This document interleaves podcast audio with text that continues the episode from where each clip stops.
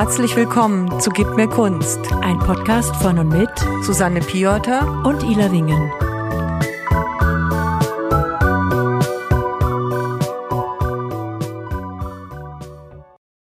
Hallo Frank. Hallo. Unser heutiger Gast ist Frank Stachulski, Neurologe, arbeitet im Bundeswehrkrankenhaus und geht demnächst auch unter die Podcaster. Frank, Hallo Frank. Hi. Hallo. Willst du dich selbst mal kurz vorstellen? Ein bisschen was über dich erzählen? Mm, na, eigentlich habt ihr das wahrscheinlich das oder hast du das Wichtigste schon gesagt, äh, wenn man davon ausgeht, dass wenn man keine Kinder hat, eigentlich immer über den Beruf identifiziert wird. Ja, ähm, so die erste Frage. Also ich bin Neurologe, ähm, ich bin 43 und ähm, mm, lebe seit 1997 mm, äh, eigentlich überwiegend in Berlin gab mal eine kurze Zeit, in der es nicht der Fall war. Ich arbeite in Berlin mm, und äh, neben der Neurologie gibt es so ein paar andere Projekte, die ich noch so verfolge und ähm, über die wir vielleicht auch noch reden. Okay. Höre ich da vielleicht einen Podcast daraus? Könnte sein, oder? Aber die Geheimnisse werden wir hier nicht verraten. Nee, auf keinen Fall. Und die anderen Projekte, gibt es noch irgendwas Spannendes, was du noch ansonsten erzählen magst, was du gerne magst, machst? Noch irgendwas außer, wofür du dich interessierst außerhalb des Berufs? Mm, ja, also ich habe ähm, immer irgendwie geschaut, ob ich über diesen Beruf hinaus, also über diese tägliche Erfahrung des Berufs, ähm, auch irgendwie einen eine frische Zugang zur zu dem, was ich jeden Tag mache, eigentlich finde. So und äh, dass man, also ich nicht das Gefühl habe, vor allen Dingen, ich werde, äh, ich langweile mich nach ähm, nach jetzt irgendwie mittlerweile 15, 16 Jahren in dem Beruf.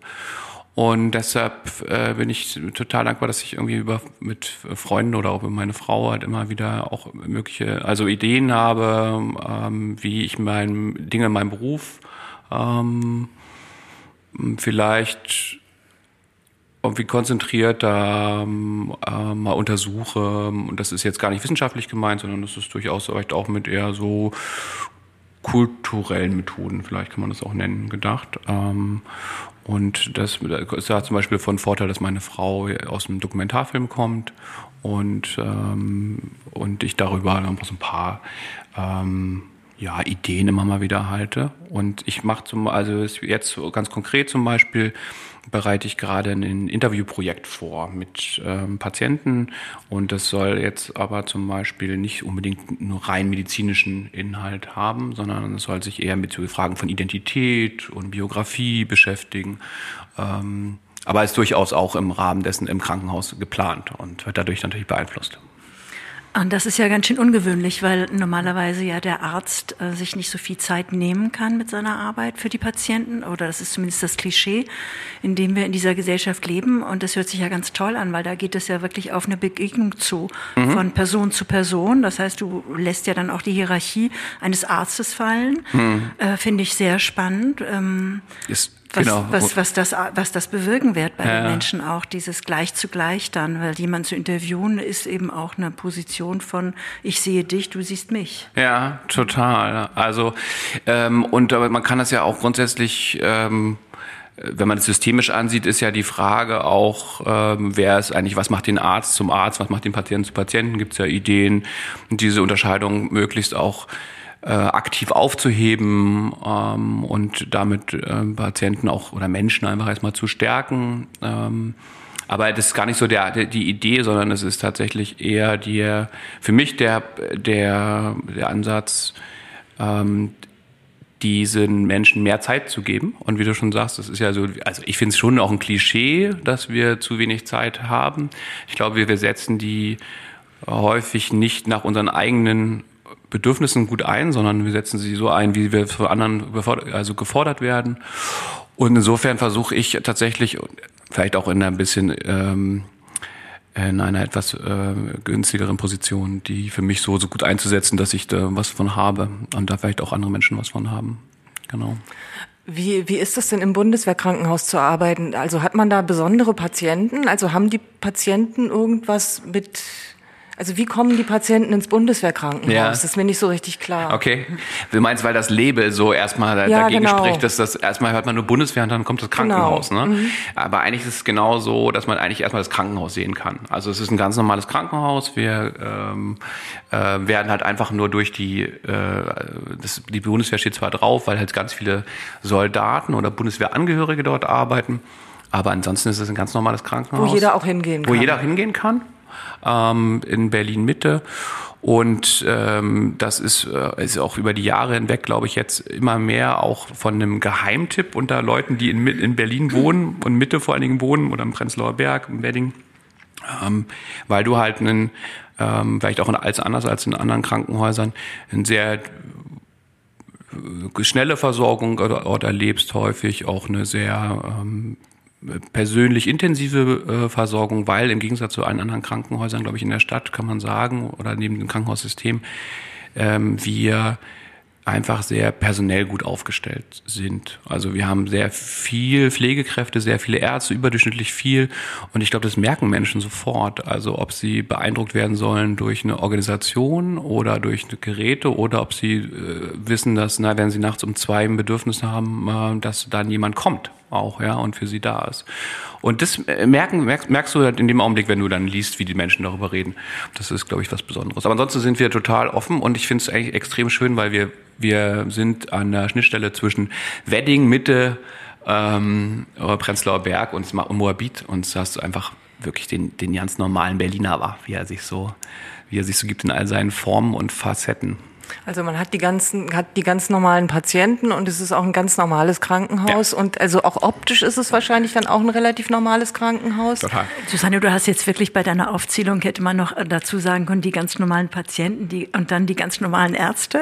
Genau, die ganz normalen Ärzte. Und ich frage mich also natürlich, ich stelle mir das ja immer direkt bildlich vor. Ich habe ja eine gewisse Vorstellung, wie sieht so ein Bundeswehrkrankenhaus Ja. aus. Und in Bezug auf unsere Interessen oder auch auf unsere Inhalte des Podcasts frage ich mich nämlich zum Beispiel, gibt es denn auch Okay. Kunst in einem Bundeswehrkrankenhaus? Hängt da Kunst an den Wänden? Ja, gibt es. Ähm, ich würde mal fast schon sagen, wir haben so ein, äh, so einen, ähm, die, also die Kuration dieser oder die, äh, ja, diese, des, dieser Kunst ist so, kommt aus einem Katalogsystem wahrscheinlich, wo sozusagen einmal der klassische Abriss der modernen Kunst gemacht wird oder irgendwelche Reprints dort hast. Und dann hast du ein bisschen auch ähm, in dem Raum der Stille, glaube ich, gibt es auch noch mal so ein bisschen was Persönlicheres. Aber äh, das ist so eine geil. Es gibt keine Kunst am Bau, was ich irgendwie, glaube ich, irgendwie was mal so sagen würde. Das gibt's nicht tatsächlich. Und ansonsten ist es ziemlich, ähm, ziemlich banal, eigentlich ehrlich gesagt. Leider. Also so Prints und Papierarbeiten oder auch Leinwände oder wie stellt man sich das vor? Keine Leinwände. Ähm, das sind alles Prints, ähm, die dann irgendwie in einem, ähm, sage ich mal so, 80 mal 1,20 leicht Rahmen mit so einem Alugestell und einer, einer äh, dünnen, äh, einer dünnen Schutzplatte noch da so an den Wänden hängen und das auch jetzt nicht besonders ausgesucht. Ähm, wisst ihr was? Ich kann, könnt ihr euch das Also, vorstellen? also Reproduktionen, alles. Ja. Jetzt keine Originale von irgendwelchen Nein, zeitgenössischen oder Berliner, also Berliner. Künstlern genau. oder so. Ich glaube, wir haben mal eine Zeit lang gab es so kleine Ausstellungen Mhm. tatsächlich. Also es gab mal sowas, ich weiß gar nicht, wie sowas organisiert wird, ja, wer, wer, wer dann das aussucht und wer, wie dann diese Künstler dann in dieses Krankenhaus eingeladen werden und wie die das aussuchen. Ich glaube, es gab es aber tatsächlich mal, dass es so eine kleineren Ausstellung gab.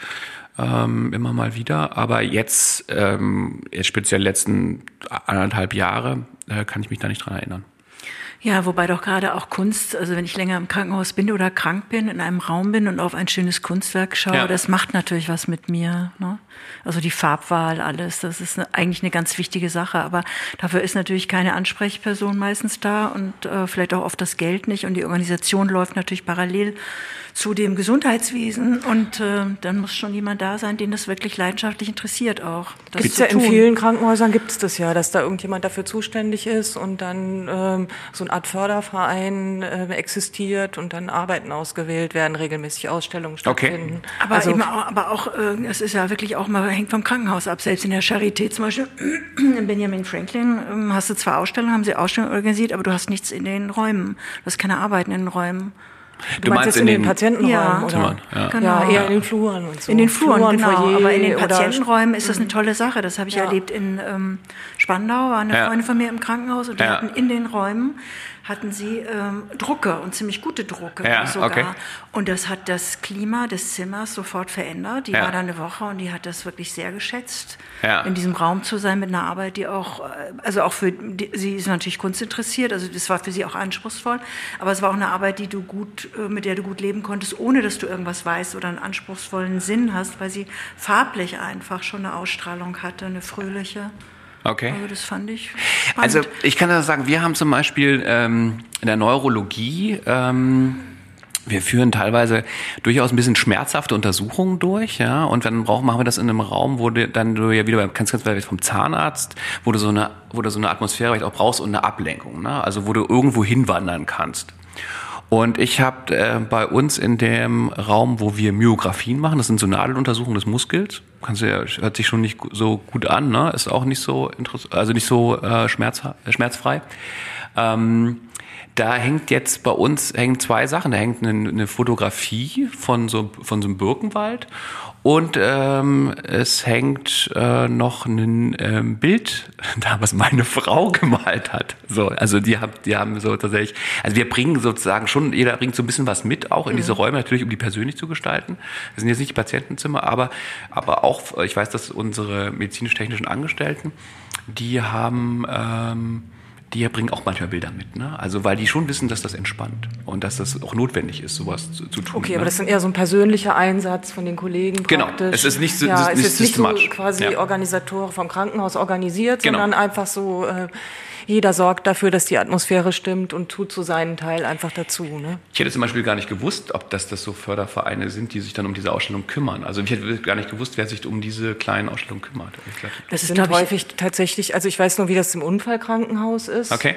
Und da gibt's, also gab es zumindest einen Arzt, der sich darum gekümmert hat. Und ich weiß nicht, ob er selber den Förderverein gegründet hat, aber der war auf jeden Fall zuständig. Der hat dann auch sich mit den Künstlern äh, auseinandergesetzt und diese Ausstellungen geplant und hat dann auch immer also Vernissagen organisiert, okay. Leute aus der Politik äh, eingeladen. Leider war das so, dass die Kunst dann auch eher bei diesen Veranstaltungen, also ich habe das einige Male miterlebt, ähm, etwas zu kurz gekommen ist, weil das dann auch so als Politikum einfach genutzt ja. wurde. Also das war dann gleichzeitig auch so ein bisschen so eine Werbeveranstaltung des Hauses ähm, und in Synergie mit der Kunst kann man dann ja vielleicht für mehr Aufmerksamkeit sorgen. Also man muss immer so aufpassen, ob das, also wem das dann nutzt letzten ja. Endes sozusagen.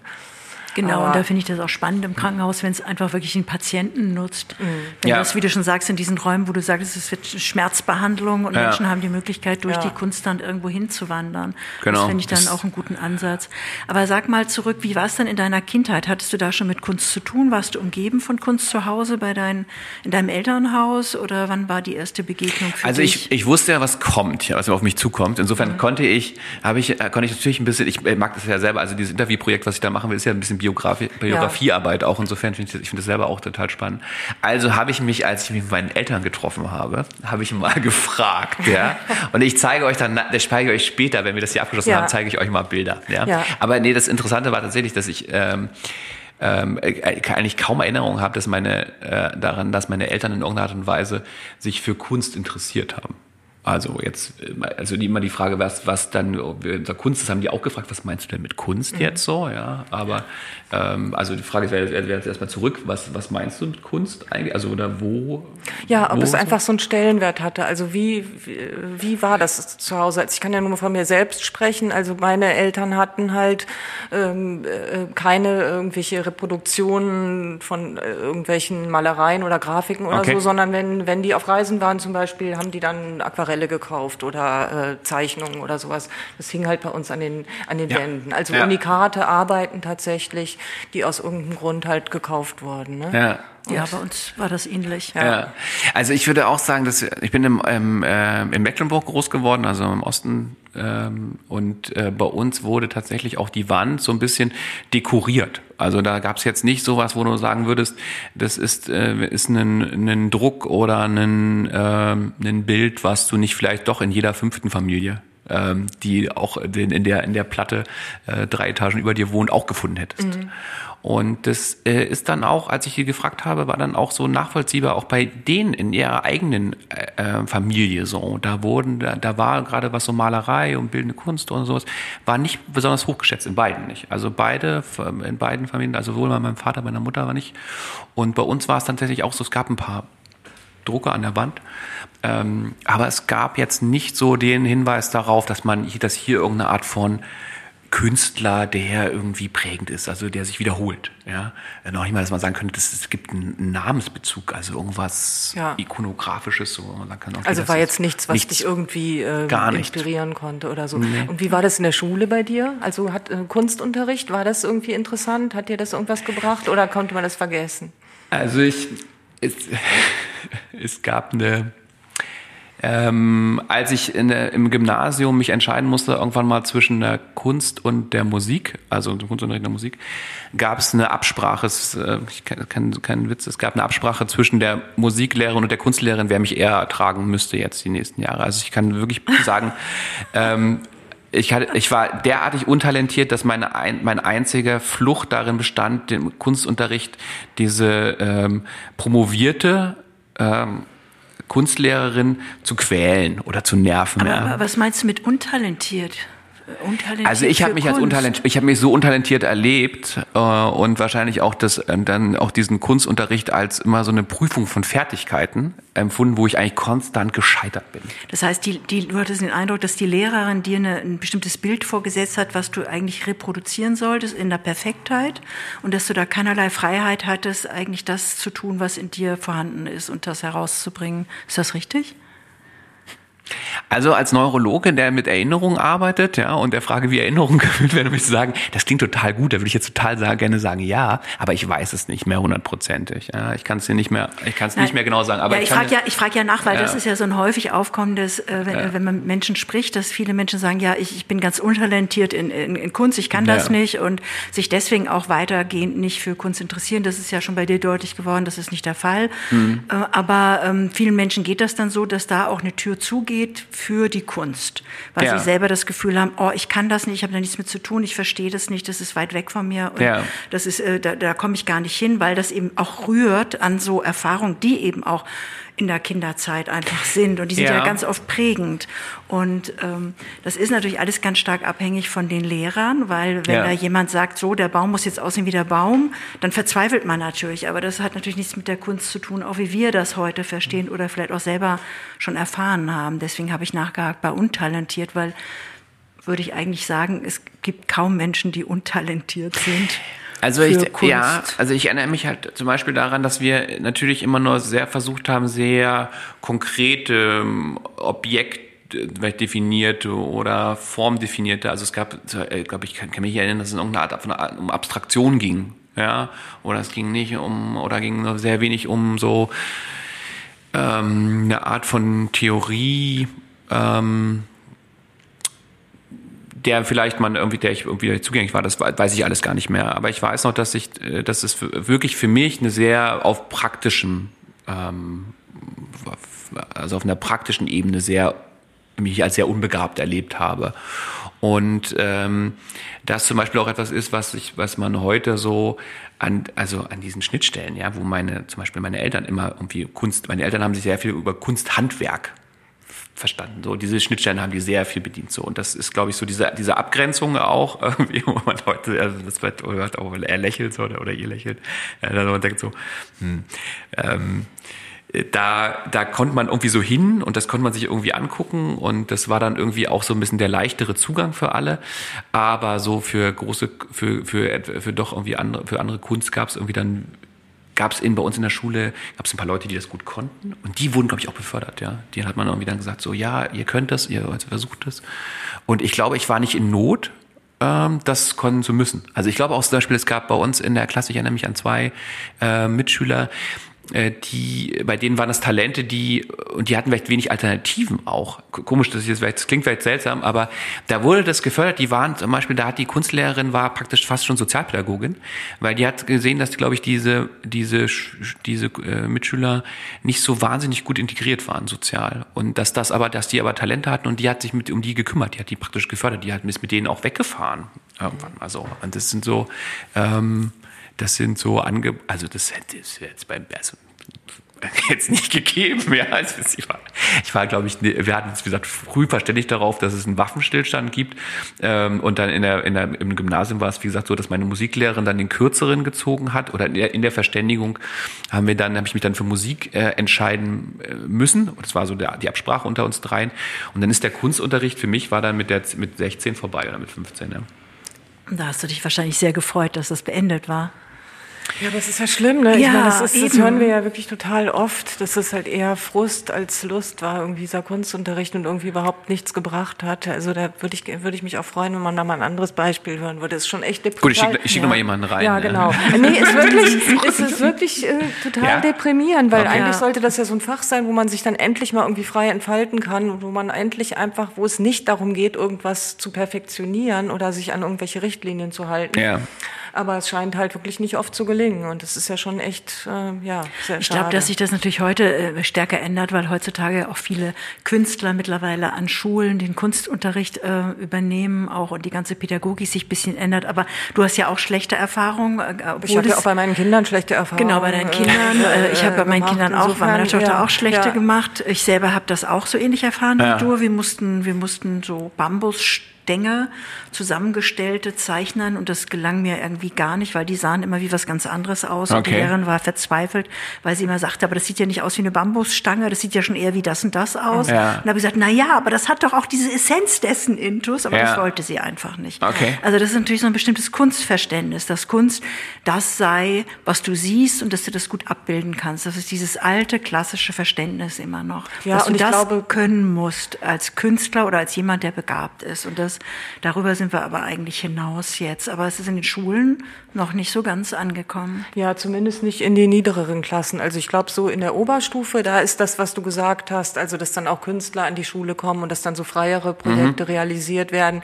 Das ähm, kommt da durchaus vor. Aber wenn es sozusagen vorher schon vergeigt wurde in der Grundschule, dann ist da, dann ist da auch gar nicht mehr viel Interesse nee. da. Da kann man dann auch gar nicht mehr viel ausbügeln einfach, weil dann okay. ist einfach so diese dann weiß man auch gar nicht mehr vielleicht so, wie man mit dieser Freiheit umgehen kann, die dann von einem erwartet wird. Genau, weil du denkst, du kannst das nicht. Und auf der anderen Seite ist Kunst natürlich auch ein Gebiet, was so undefiniert ist, weil kaum einer definieren kann, ist jetzt das Kunst oder nicht Kunst, mhm. dass du dann selber in so einen freien Fall gerätst. Da musst du schon wirklich eine Not haben oder eine, eine Leidenschaft haben, um das dann machen zu wollen. Also es dann einfach ja. dazu zu machen. Und wenn die Kinder dann nicht unbedingt in die Museen gehen und da vielleicht ein Funke rüberspringt, dann wird es lange dauern, bis sie dann älter sind vielleicht die Menschen. Hatten wir auch schon jemand, der sich dann verliebt hat oder durch die Umgebung dann wieder zur Kunst mhm. gekommen ist.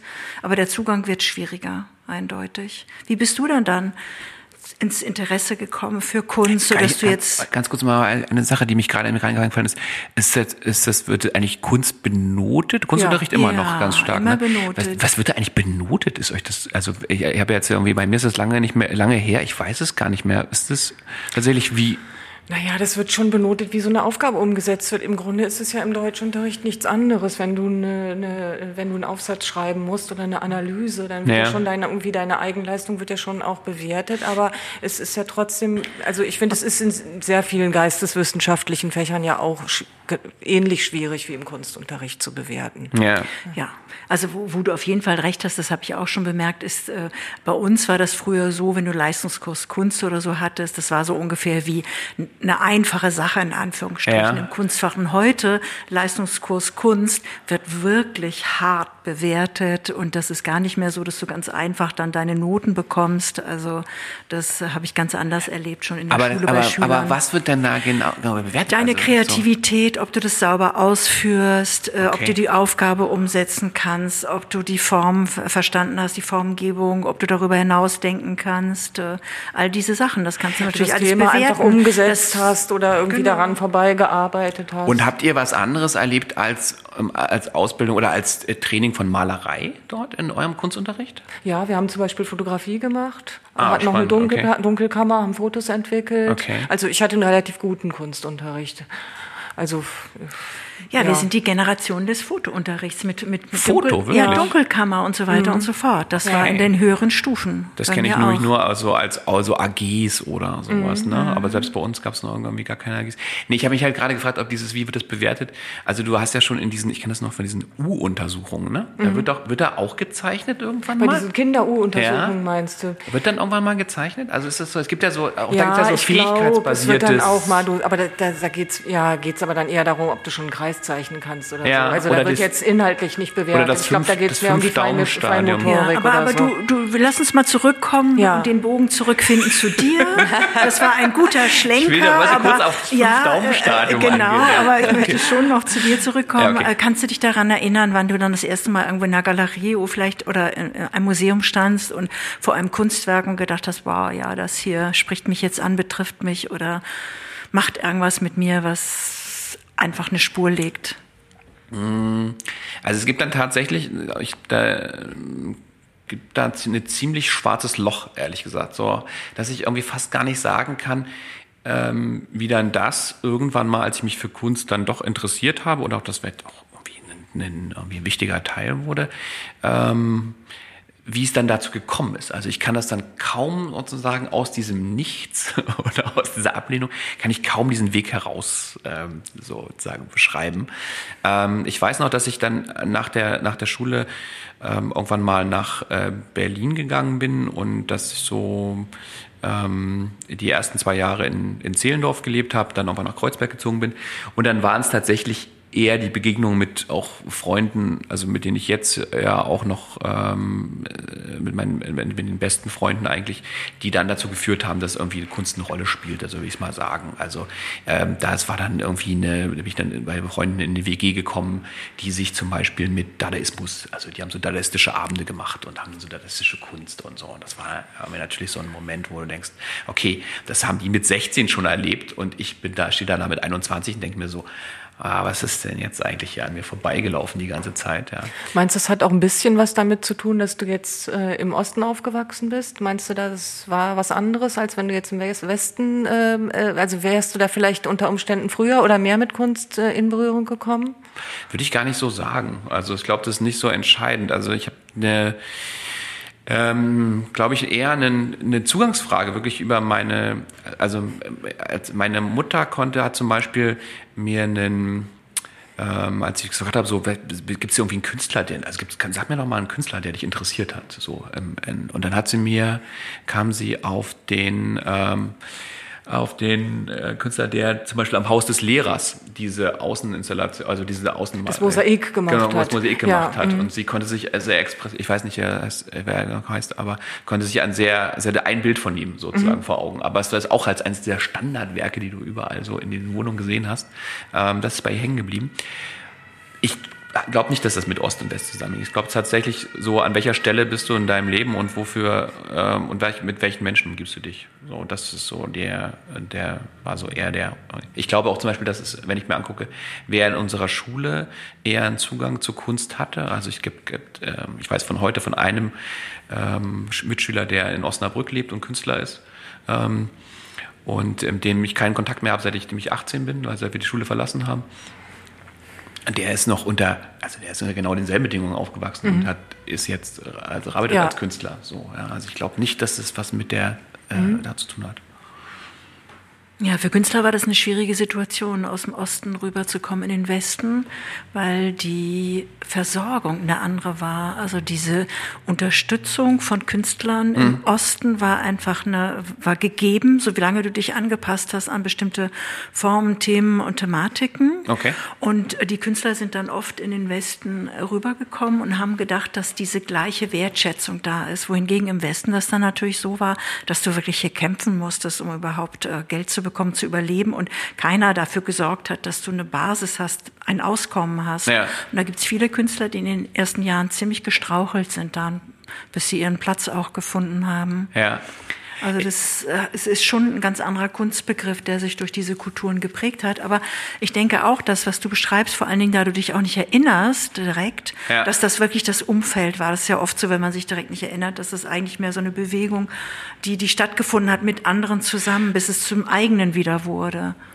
Genau, also das äh, unter anderem und äh, ich glaube ja auch, was einen bei, beim Erinnern immer wieder, also es gibt ja, hat ja, jeder hat ja von uns ein Problem mit, mit Zeitlichkeit bei Erinnerung. Ja? Also wo genau verordnest du das in welchem, zu welchem Zeitpunkt? Also das ist, äh, wenn das jetzt wirklich, äh, da wart ihr jetzt die Ersten, die mich auch in dieser Vorbereitung so ein bisschen danach gefragt haben und die mich daran erinnert haben.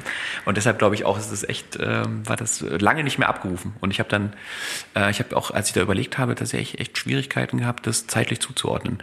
Ähm, aber das ist, glaube ich, nicht ungewöhnlich. Also da, mhm. wenn wir uns fragen, so immer, dann wir uns, also so ein paar, also wir erinnern uns ja ohnehin eher an sehr spezifische ähm, Gedächtnisinhalte, Schemata und Zeiten fallen uns erst fallen uns ja raus, bei mir nicht anders. Ja. Mhm. Aber gibt es denn irgendwie ein Werk oder irgendwas, wo du sagen würdest, boah, das hatte ich jetzt aber, also ich kann mich gut erinnern, ähm, als ich das erste Mal in Amerika war und dann diese ganzen Arbeiten von Jackson Pollock und mhm. Rothko und so weiter dann wirklich live gesehen habe, die ich natürlich schon gut kannte, hier vom Sehen hier oder in kleineren Formaten auch.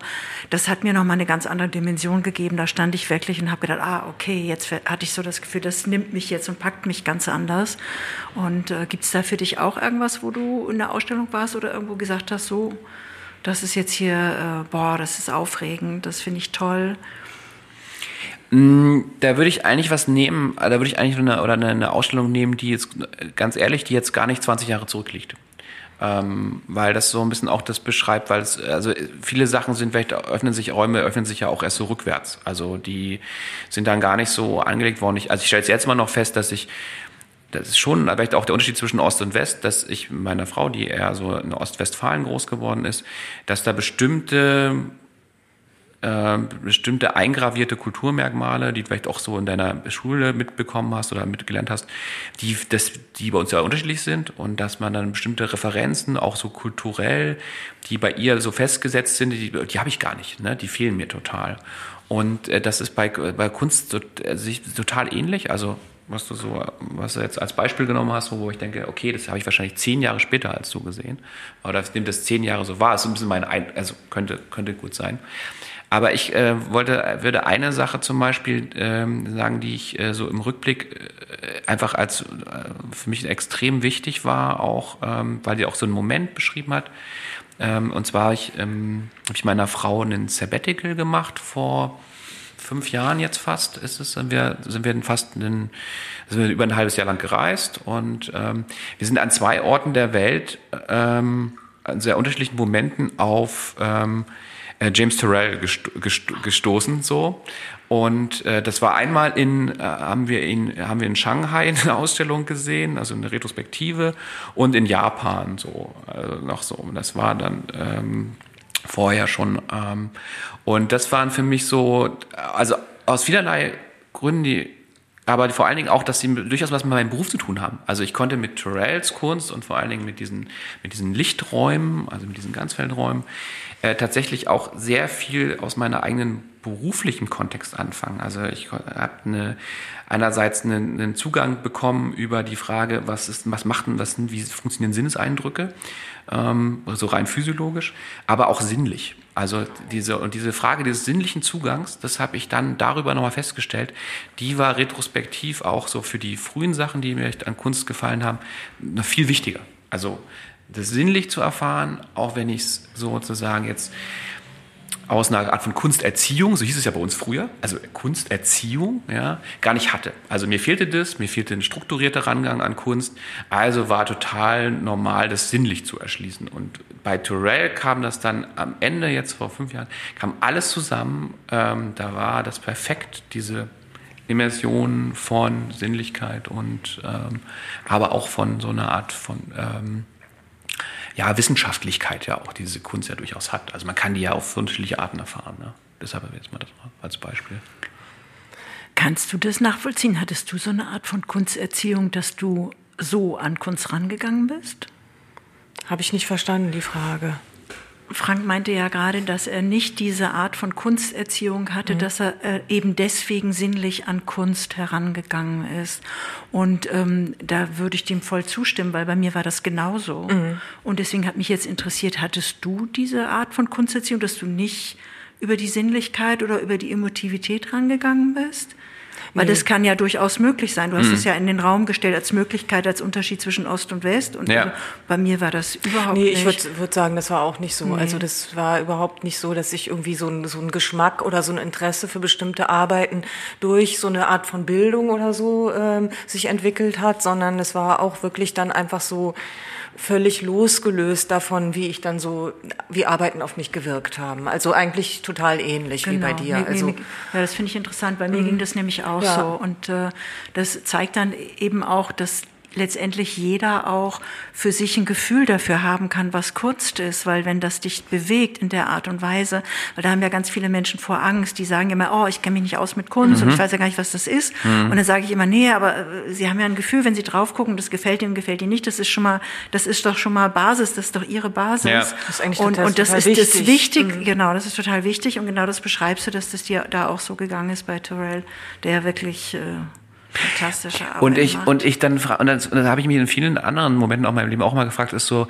ähm, äh, ist der Zeitpunkt der Begegnung eigentlich so zufällig? Also ähm, zum Beispiel hätte mir Terrell 20 Jahre vorher was gesagt. Und das ähm, glaube ich fast nicht. Also ich glaube, es gibt, man hat so Momente im Leben, die, da findet so eine Begegnung statt und die ist, findet in einem zufälligen Raum statt, ja und die ist dann nicht so vorbestimmt und so. Äh, auch super, jetzt kann man die Überleitung zu dem Butgereit ja auch Ja, schaffen. ganz genau. Denn über Zufall und so reden so. Nee, aber das ist so, da, da kommst du zu etwas und ähm, und dann ist es, und das glaube ich, ist, finde ich auch an Kunst so, also da sage ich naiv zu, jawohl, das, das, mag ich total. Ich mag dieses Überwältigungsmoment. Also ich mag das total, ähm, also es ist okay völlig, wenn man sagt, man sieht etwas, was professionell geschaffen ist und äh, da sieht man jemand, der sein, sein, sein Handwerk oder seine Kunst versteht, so. Aber immer von mir aus darf es manchmal einfach auch direkt auf die Zwölf und drüber und groß und schrill und laut und überfordernd sein. Das finde ich total in Ordnung. Ja. ja. Kunst ist eben mehr als nur Kunsthandwerk oder Technik. Ja. Das total. ist das. Vielleicht auch, dass es halt das nicht so, dass es nicht erwartbar ist, ja. Also das ist dass ja man überrascht wird einfach und dann im richtigen Moment sozusagen ja. überrascht wird. Also mir ging das so, als ich in der, als ich das erste Mal in der Modern Tate war, das ist gar nicht so, weiß ich nicht, 2004 war das, glaube ich, da war von Olafur Eliasson diese die Sonne. Die Sonne? Die Sonne. Oh. Das hat, boah, das war auch so Wahnsinn ja. und es hat ja auch alle Leute so dermaßen erwischt. Also ja. das habe ich auch noch nie so krass im Museum gesehen, dass wirklich äh, die Decke war ja verspiegelt und die Leute lagen alle ja. in dem Muse in dem Ausstellungsraum auf dem Rücken, haben sich selbst im Spiegel gesehen, die Sonne war hinten an der Wand. Also das war so ein ganz tolles kollektives Erlebnis und das kann es halt auch sein und das finde ich auch toll, wenn es dann so eine ja. emotionale Begegnung einfach ist ja. und einen so richtig über, also das ist ja fast so ein Erlebnis gewesen wie auf so einem Rockkonzert einfach. Wann hat man das schon in der Kunst, ne, dass die Leute so begeistert in dem Raum, in dem Museumsraum äh, sind? Ist, vor allen Dingen ist total, das ist die, die positive 9-11-Erzählung, will ich fast sagen, weil jeder, der das, der dort war, weiß es noch, weiß es auch, wie es ihm ging, wie die ganze, kann genau. die ganze Szenerie gut, total gut beschreiben. Ja. Vielleicht war er auch gar nicht da, aber keine Ahnung, es ist ja, ja auch Erinnerung. aber, aber nee, das ist auch so meine, zum Beispiel das, die, die, die Leute, die die Verhüllung des Reichstags zum Beispiel ja. ähm, äh, wissen, also da kann ich, die Leute, die es, ich kann dir sagen, also die, die das mit dabei waren, ähm, meine Frau erzählt das auch immer noch, was die da, die da irgendwelche Sachen verkauft haben und so, kleine Figuren und Ja, so ein richtiges Erlebnis. Genau, und das, das ist halt so, so ein Gruppen, so, genau, genau, so ein Gruppenerlebnis. Genau, das war ein halt Kunstgruppenerlebnis ne? und das ist natürlich ganz schwierig zu erreichen. Also das war mit Olafur Elias und so in der Tate und das war mit der Verhüllung so. Ja. Das ja. war ein Kollektiv, hat ein kollektives Gedächtnis für Kunst geschaffen, der Moment. Das wissen die ja. Leute auch heute noch, ja. Kollektive Gedächtnisse, da könnten wir ja fast unsere künstlerische Position jetzt einführen von heute, nämlich ja, Markus wir jetzt machen. Buttgereit. Da haben wir ja ähm, eine Arbeit ausgewählt, äh, Rockets on the Battlefield, die wir dir auch, äh, wo wir ja. dir den Link zugeschickt haben. Ja ähm, ja, willst du noch was über Buttgereit erzählen? Ja, also äh, Markus Buttgereit hat studiert in Dresden an der Hochschule für Bildende Kunst konnte sich aber nicht festlegen, weil er da schon letztendlich ein Forscher und Sucher war und ähm, mit den Begrenzungen nicht zufrieden war und ist dann übergegangen noch in ein Sozialpädagogikstudium, was er auch abgeschlossen hat. Und ich finde das gar nicht so unwichtig, weil auch in seinen Arbeiten all diese Aspekte einfach Raum finden. Also er hat sich dann auch schon so seine Art und Weise von Szenarien geschaffen, um Kunst zu erschaffen, wo all das, was ihn interessiert, auch eben vorkommt. Er hat in diversen Galerien hier auch in Berlin ausgestellt, unter anderem Bethanien, 48 Stunden Neukölln, Kindle-Galerie und natürlich im Ausland in Frankreich, Brüssel, Bulgarien und anderem. Und wir haben eine Arbeit ausgesucht für dich, die in Bethanien gezeigt wurde. Mhm. Vielleicht magst du mal schildern, wie diese Arbeit auf dich gewirkt hat. Das kann man im Video nochmal nachsehen. Das findet ihr auf unserem Instagram-Account.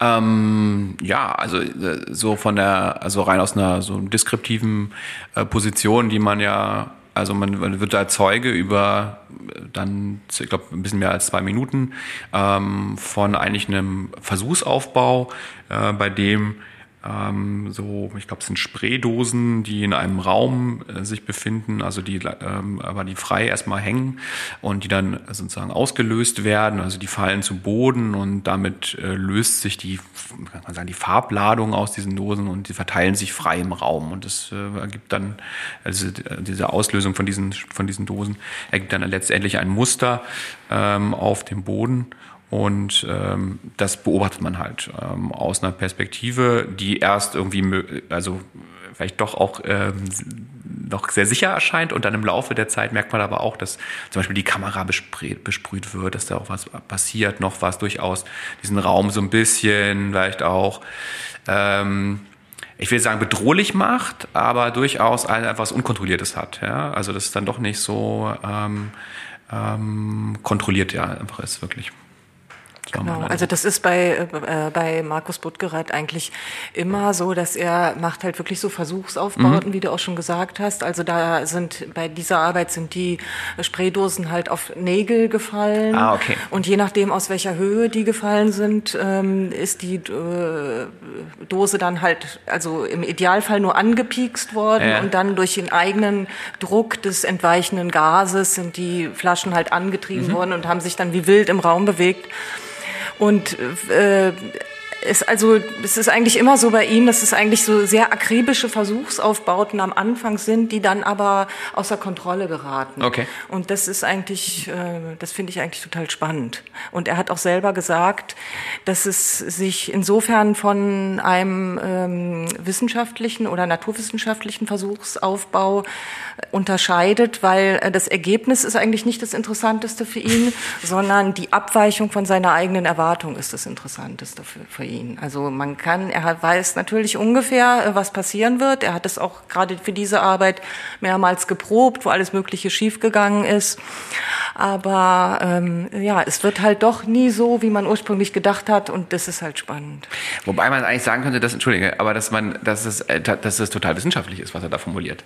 Also das ist, ähm, ist ja letztendlich auch nichts anderes als eine hypothesengenerierte Aufbau, ja, und der aber dauernd falsifiziert wird. Also er erwartet nicht, dass da irgendwie was bestätigt wird, sondern eigentlich erwartet er immer nur, dass das sozusagen nicht bestätigt wird, so ja.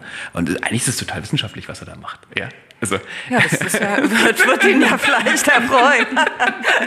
würde ich, also, also würde ich jetzt würde ich nicht sagen, dass er sich mit der, also mit der Argumentation aus dem Wissenschaftskreis verab, verabschiedet, so, mhm. sondern ähm, aber vielleicht auch spannend, dass man so denkt, welche hohen Ansprüche Wissenschaft manchmal hat, ja, und Versuchsaufbauten, ja, und äh, wie schnell Kunst das aber tatsächlich auch äh, sich in diesem in diesem Kreis oder auch bewegt, ja.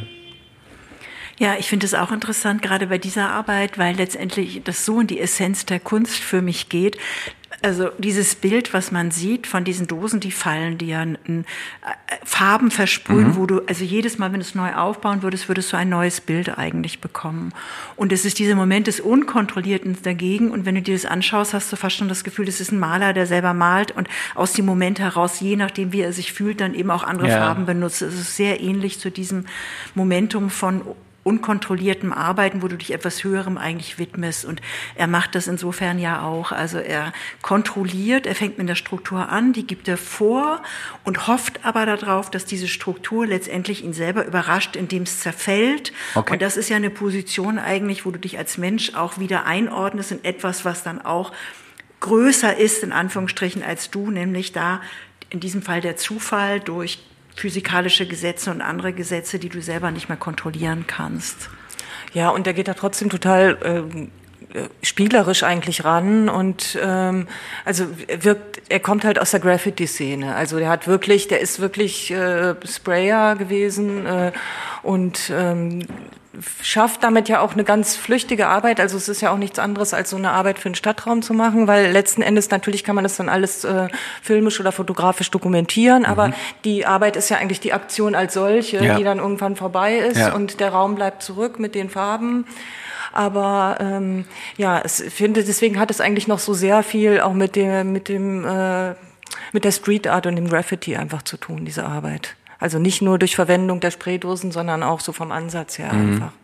Also was ich dann noch spannend fand, und das, aber das habt ihr, glaube ich, das war ja schon auch euer Thema, diese Frage ist so, ähm, wann endet eigentlich die Handlungshoheit des Künstlers? Also so ab, also er baut halt auf, ne, und dann lässt er laufen. So und äh, das ist äh, das ist schon was, also wo man auch sagt, okay, dann also das ist zwar, fungiert zwar unter meinem Namen, also ich finde ja auch, also ich meine, das ist ja was, was ihr macht, das ja anders als wir, ja. Wir exponieren uns ja nicht unter unserem Namen. das, wir schreiben zwar unter, wir schreiben zwar ärztliche Briefe und so, schreiben wir das runter, aber für euch steht ja auch immer eine Art von Identität zu diesem Werk da. Also das ist ja euch, also das ist euch schon klar. Dann müsst ihr auch mal, ist natürlich die Frage so, ähm, wie weit könnt ihr das, könnt ihr das gut? Also kann man das gut also, abgeben? Ich, ich also das, das Wort Identität ist ja erstmal geprägt von dem Außenblick. Ne? Ja. Also weil von uns, das ist etwas, was aus uns heraus entsteht. Und ich habe immer gerne gesagt, wenn Menschen manchmal früher zu mir sagten, ja, aber das ist ja sehr intim, was man da preisgibt in den Arbeiten und auf den Bildern, da ist mir bewusst geworden, dass ich als Künstlerin habe ganz viele Intimitäten hm. und dass in der Gesellschaft ganz viele Menschen Intimität als was sehr Enges für sich auch definieren. Also ich würde es bei mir so sagen, jedes Bild hat eine Intimität ja. und die kann ich gut loslassen, weil ich genau weiß, dass ich neue Intimitäten ständig schaffen kann mhm. durch die Art und Weise des Arbeitens. Aber es stimmt schon, dass in der Gesellschaft Intimität und Identität anders definiert wird, als wir es, in, also zumindest ich in meinem Schaffen mache. Und auch Markus Buttgereit versucht sich dem ja also Identität zu entziehen, weil jeder Aufbau, er würde es woanders aufbauen, diese Arbeit, und sie wäre komplett anders. Mhm. Also man würde ihn nur in dem Moment identifizieren darüber, über den Aufbau, über diese diese Aktion über dieses Happening und ich fand das eine gute Sache, was du auch noch erwähnt hast, das finde ich wirklich wichtig, dass nämlich im Gegensatz zu Malern wir hatten uns kurz drüber unterhalten. Wir stellen Dinge her, Objekte, die dann losgelöst von uns bestehen bleiben. Ist es bei ihm wirklich jahrelang so, dass er diese Aufbauten gemacht hat, diese Versuche und da eigentlich keinerlei Festigkeit von Objekt dann da war. Also was wir, dann auch im Markt was geht. Was dann einfach. in den Markt geht. Mhm. Weil wir haben ihn beim Besuch auch gefragt, was kann man denn bei dir kaufen? Und alleine diese Frage zeigt schon, von wo wir als Künstler kommen, weil wir kommen von, von der Seite, dass bei uns Objekte, Dinge entstehen, die im Automatisch gehört es für uns dazu, in diesem Kreislauf sind. Und bei ihm ist es so, dass er jetzt anfängt, Editionen zu machen, weil nämlich okay. Menschen gesagt haben, ja, wahnsinnig tolle Aufbauten, du, du, hast äh, hier diese Modelle, kann man die Modelle kaufen? Wo er dann auch gesagt hat, natürlich, nee, kann man, kann man nicht kaufen, weil das sind natürlich diese originären Grund, Grunderarbeitungszeichen, wie bei anderen bei Zeichnungen auch, die bewahrt er natürlich auch auf, um später Ausstellungen damit zu machen. Aber er macht jetzt eben Editionen davon, weil auch er jetzt plötzlich ankommt, äh, in dem Momentum, wo er sagt, okay, stimmt, ja. ist ja richtig, äh, ja. ich bin Künstler und, und, und äh, ich möchte auch davon leben und ich fand das eine großzügige Situation, jahrelang so einfach zu schaffen, zu Fall. arbeiten, ohne irgendwie ja. Diese Fertigstellung zu haben, so, mit der können, wir immer konfrontiert sind. Jetzt können wir diesen ähm, den total hyperakuten Abzweig nehmen in Richtung Non-Fungible Tokens? Ja. Und das machen wir nicht, oder? Bitte. Der, der, das, bitte. Das, das, hatten, das, das, das, machen wir auch, das machen wir auch jetzt. schon in einem Gespräch. Genau. Auf jeden Okay. Fall. Also das, ist schon. das müssen wir jetzt nicht machen, weil der ja sowieso Ja. gerade am Sinken ist durch die Klimadiskussion. Wir warten noch ein bisschen ab, bis er dann am Boden ankommt oder auch nicht. Danke. Ich bin sehr froh, dass wir das, dass wir das auslassen.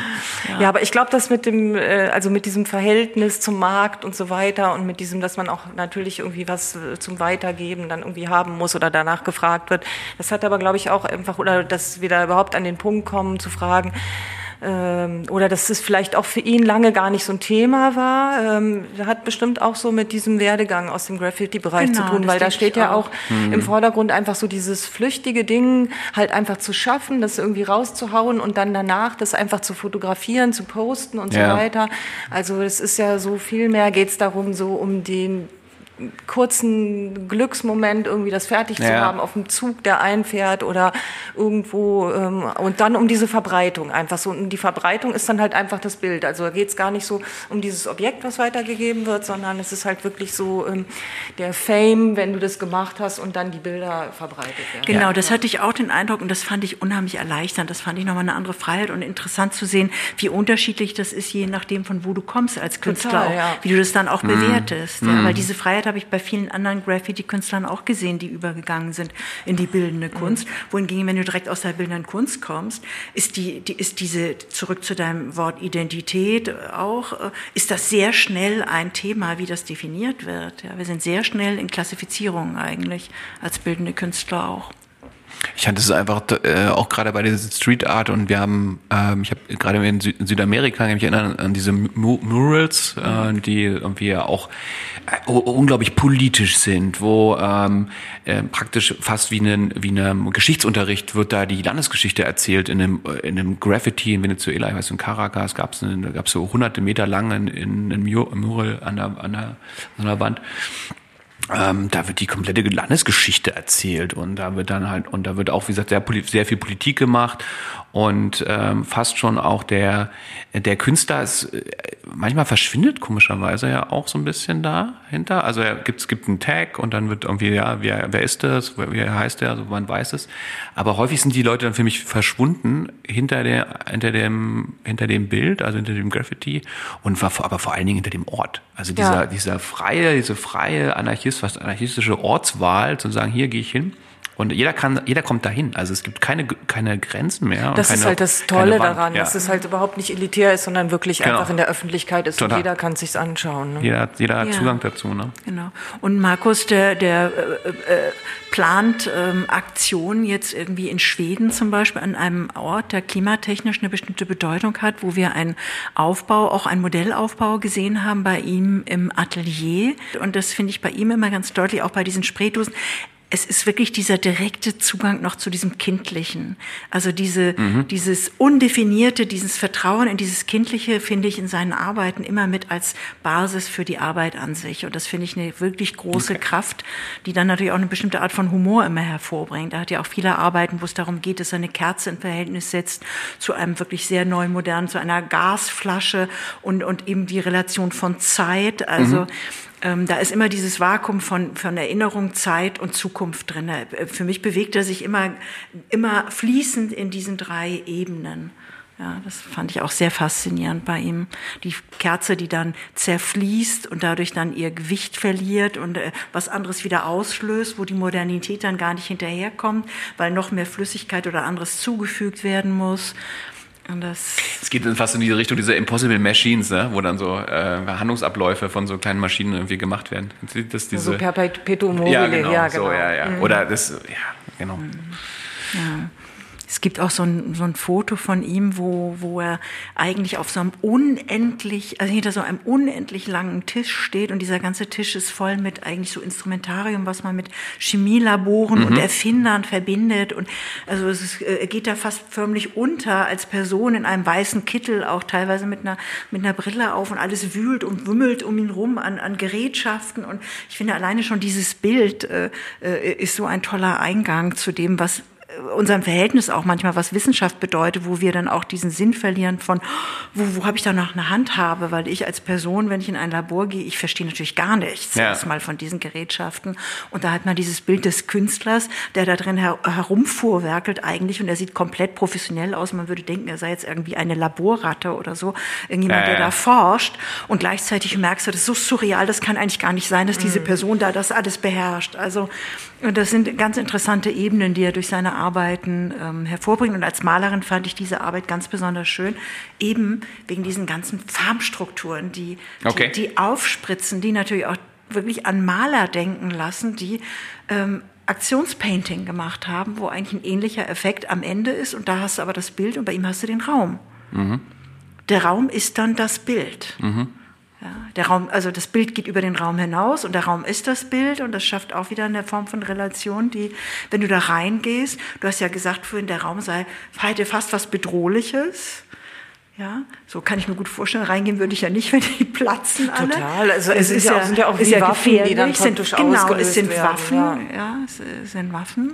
Ja, ja, und vor allen Dingen auch, dass die Kamera irgendwann mal diese, ne, also du kennst, du kennst es ja aus dem Film, wenn du diese, äh, wenn du in einer, in, in einer klassischen filmischen Situation diese statische Kamera auflöst, gibt's ja sehr schöne Beispiele, und dann halt so eine, so eine fast schon so Heimvideoartige Kamera, die Protagonisten sehr steil folgt, ne, und wenn dann der erste Blutspritzer auf der Kameralinse landet, was nicht vorgesehen ist, unserer, unserer Bilderfahrung, ne, und da geht's ja auch ein bisschen darum, ne, was, was, was erwarten wir so ein bisschen, wie wird das dann halt irgendwie nicht eingelöst oder, äh, dann ist das das ja auch im Film so, dass das dann irgendwie eine extreme Art von Beteiligung desjenigen, der das sich anschaut, erzeugt. Und das ist hier, glaube ich, auch so. Also in dem Augenblick, wenn du sozusagen diese vierte Wand, so ein bisschen wie im Film ja heißt, irgendwie auflöst, dann bist du mehr, dann machst du diese Bedrohungs, also Bedrohungserfahrung, aber dann machst du ja diese Erfahrung, dass sich das durchaus auch was, dass sich das hier berührt. Ne? Ja, und das ist, wie du, das ist ein gutes Wort mit der Bilderfahrung. Das ist natürlich eine andere Räumlichkeit. Wenn du vor einem Bild stehst, ja. dann kannst du natürlich auch ganz anders körperlich darauf reagieren, je nachdem, wie deine eigene Persönlichkeit ist. Ob du die Dinge versuchst zu ergreifen mit, dein, mit deinem Kopf, mit deinem Geist, mit deiner Erfahrung, um Halt zu finden, oder ob du jemand bist, der direkt körperlich einfach offen auch zugehen kann auf etwas. Und bei diesen Arbeiten wird das alles ausgehebelt. Diese ganzen Strukturen werden erstmal ausgehebelt, weil der Raum dich nimmt.